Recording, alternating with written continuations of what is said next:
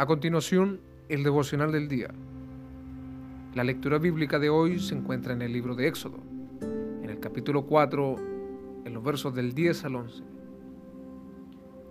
Entonces dijo Moisés a Jehová, Ay Señor, nunca he sido un hombre de fácil palabra, ni antes, ni desde que tú hablas a tu siervo, porque soy tardo en el habla y torpe de lengua. Y Jehová le respondió, ¿Quién dio la boca al hombre? ¿O quién hizo al mudo y al sordo? Al que ve y al ciego, ¿no soy yo Jehová?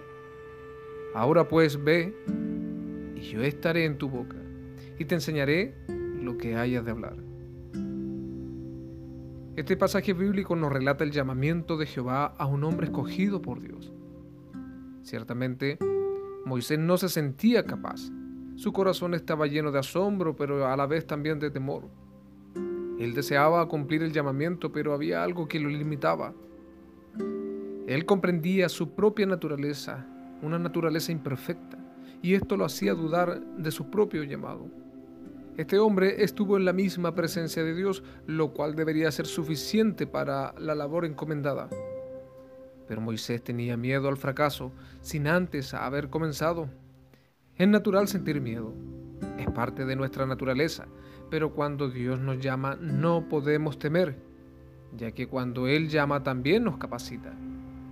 Primera de Juan, el capítulo 4 en el verso 18 dice, en el amor no hay temor, sino que el perfecto amor echa fuera todo el temor. Nuestra confianza debe estar en las promesas de Dios. Él dijo, no te dejaré ni te desampararé. Esto es una promesa de Dios para cada uno de nosotros. Jehová le dijo a Moisés, ¿quién le dio la boca al hombre? ¿O quién hizo al mudo y al sordo y al que ve y al ciego? ¿No soy acaso yo Jehová? A veces necesitamos que Dios nos aliente y que nos confirme una y otra vez con su presencia. No debemos temer a cumplir su llamado, ya que Él tiene el control. Dios sabe que tendremos dificultades, pero allí estará también su mano para librarnos.